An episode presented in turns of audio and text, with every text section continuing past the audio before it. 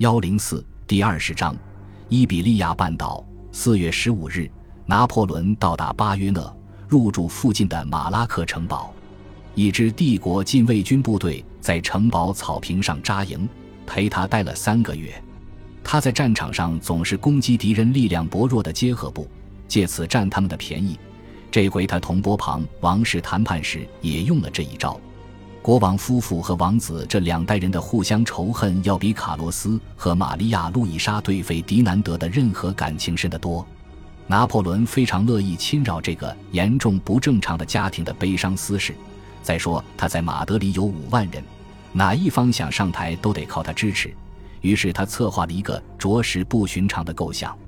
在巴约勒达成的一系列协议规定，费迪南德把西班牙王位让给父亲卡洛斯四世。条件是卡洛斯四世立刻让位于拿破仑，然后拿破仑再传位于自己的哥哥约瑟夫。与此同时，妙拉偷偷把戈多伊带出马德里，玛利亚·路易莎于是能和他在一起了，他感到很高兴。似乎又一个国家落入了波拿巴家族手中，除非我搞错了。四月二十五日，拿破仑告诉塔列朗，这出悲剧已经演到第五幕，马上就要演结尾了。他错了。将要开演的只是第二幕。五月二日，巴约勒流出一些传言，此时马德里民众也做了最坏打算，于是他们起来反对妙拉的占领行为。这次起义被称作“五月二日起义”。妙拉的部队中约有一百五十人丧命，就像在帕维亚、开罗和卡拉布里亚一样，法军残暴地镇压反抗。然而，他们并未在西班牙遇上全民团结一心的起义。在阿拉贡等地区，几乎没人反抗法国的统治；在纳瓦拉等地区，反抗却非常激烈。加的斯议会发现难以征税或征兵，他们的困境就和日后约瑟夫面临的一样棘手。西班牙疆域广大，因此在确实反抗的省份中，地方反叛政府可能到处都是。而法军既要和西班牙正规军作战，又得对付地方游击队。法军在战争开局时围攻赫罗纳、巴伦西亚、萨拉戈萨等战略地位重要的城市。事实上，半岛战争的围城战比拿破仑战争中其他战场的加起来还要多。所以说，即便卡拉布里亚尚未平定，拿破仑又开始征服另一片辽阔的多的土地，而很多相同因素在这两个战场发挥作用：糟糕的交通、疯狂的天主教教士。坚毅落后的农民，明显比波拿巴家族候选人更有资格要求人民效忠的正统波旁君主。皇家海军轻易提供再补给的所有可能性。一七九四至一七九五年，法军轻松击败了西班牙军。拿破仑以为，既然西班牙没有任何精兵良将，当年的战况便会重演。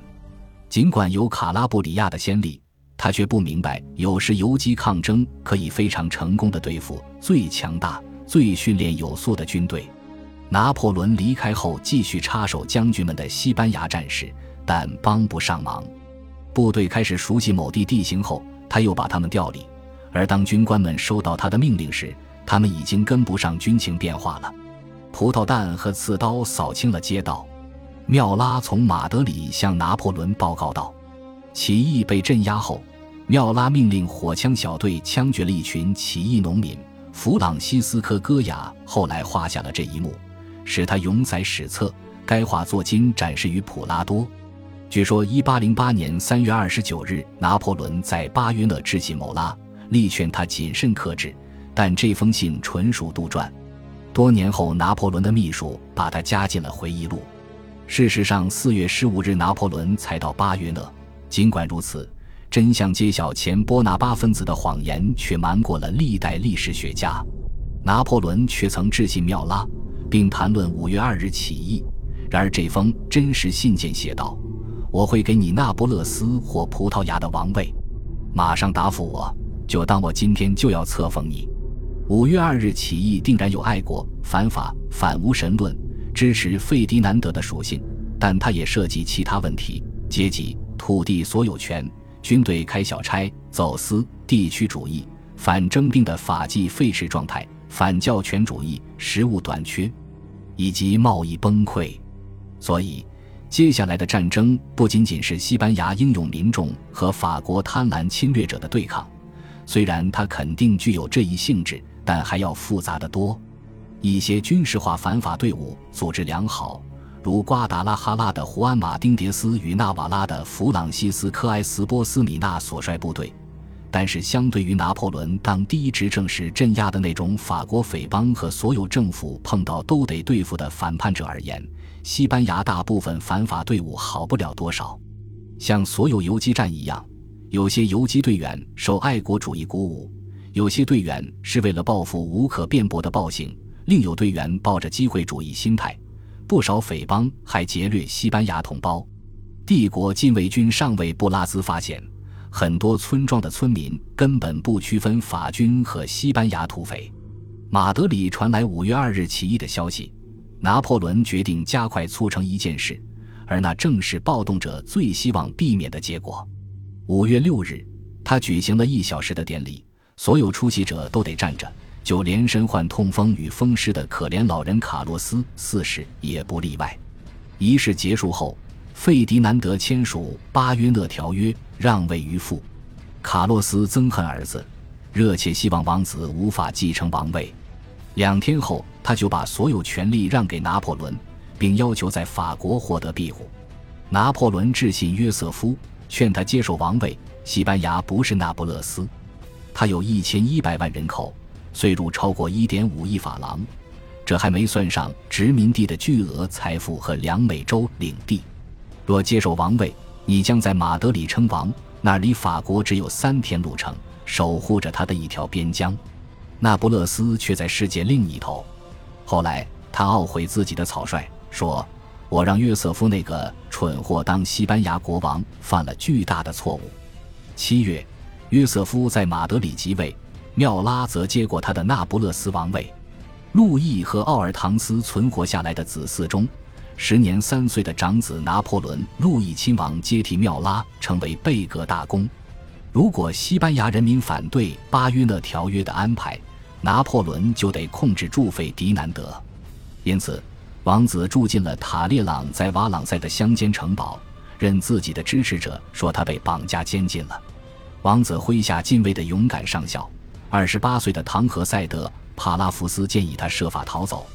但他说宁愿待在这儿绣花剪纸，和阿斯图里亚斯亲王比，普鲁士国王就是英雄了。拿破仑告诉塔列朗，王子什么都不关心，他非常追求物质，一天吃四顿，脑子里一点想法都没有。皇帝要求塔列朗保证费迪南德享受瓦朗塞的生活。假如阿斯图里亚斯亲王爱上一个美人，那没有害处。他写道。他要是可靠的话，就更无妨了。费迪南德患有今人所谓的斯德哥尔摩综合征，他的症状太严重了，以至于1808年11月，他致信拿破仑，祝贺法军在图德拉战胜西班牙军队，并再次试图向波拿巴家族求亲。他的父亲卡洛斯先是去了马赛，后来在罗马平静地度过了余生。拿破仑同意每年支付波旁家族一千万法郎年金，但他确保西班牙人全额偿还这笔钱，而且早在1808年7月，他就致信莫里安，不用急着给西班牙国王年金，他不缺现金。虽说人们批评拿破仑在西班牙强取豪夺，但他们经常忘了那一年沙皇亚历山大发动了一场短暂但同样非法的战争。轻轻松松从瑞典手中夺取了芬兰。拿破仑说：“我用芬兰换了西班牙，但他做了比最不划算的买卖。为了获得西班牙王位，他不用明目张胆地威胁任何人，甚至根本不用开战。但五月时他对塔列朗说的话表明，他错在相信西班牙民族和其他民族一般无二，他们会乐意接受帝国的制度。与之相反。”西班牙人给约瑟夫起了“入侵者之王”的绰号，哪怕他还没进入马德里、比斯开、加泰罗尼亚、纳瓦拉、巴伦西亚、安达卢西亚、埃斯特雷马杜拉、加利西亚、莱昂、阿斯图里亚斯全境以及新旧卡斯蒂利亚的部分地区就已爆发全面起义。伊比利亚半岛的很多港口也已交给皇家海军。拿破仑焦躁过头了。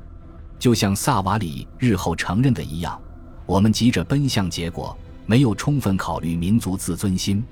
六月二日，拿破仑在巴约勒集中他能召集的所有西班牙贵族，以便批准西班牙语世界第一不成文宪法，其内容有废除特权和异端裁判所，保留三级议会，立天主教为唯一国教。宪法自然迎合所谓的亲法派及亲法合作者。这些人大多出身自由、开明、从事专业工作的中产阶级，但他们在西班牙人口中仅占极少数。当时，西班牙仍是农村面积广大、文盲众多、经济非常落后、天主教思想相当激进、保守性特别强的国家。感谢您的收听，喜欢别忘了订阅加关注，主页有更多精彩内容。